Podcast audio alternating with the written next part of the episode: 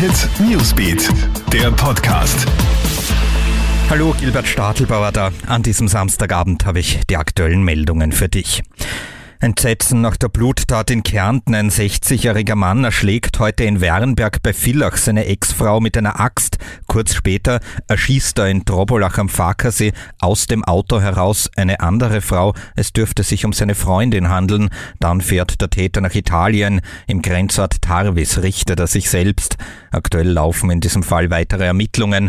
Über das Motiv ist bislang nichts bekannt.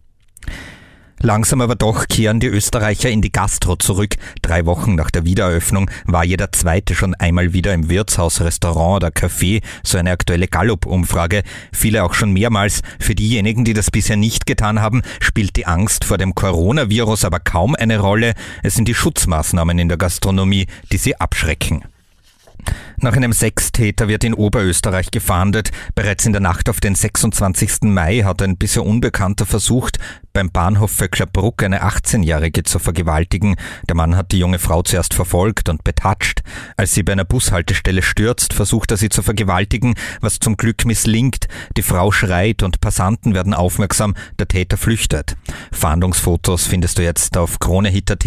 Wenn du Hinweise hast, wende dich bitte an die Polizeiinspektion Vöcklerbruck.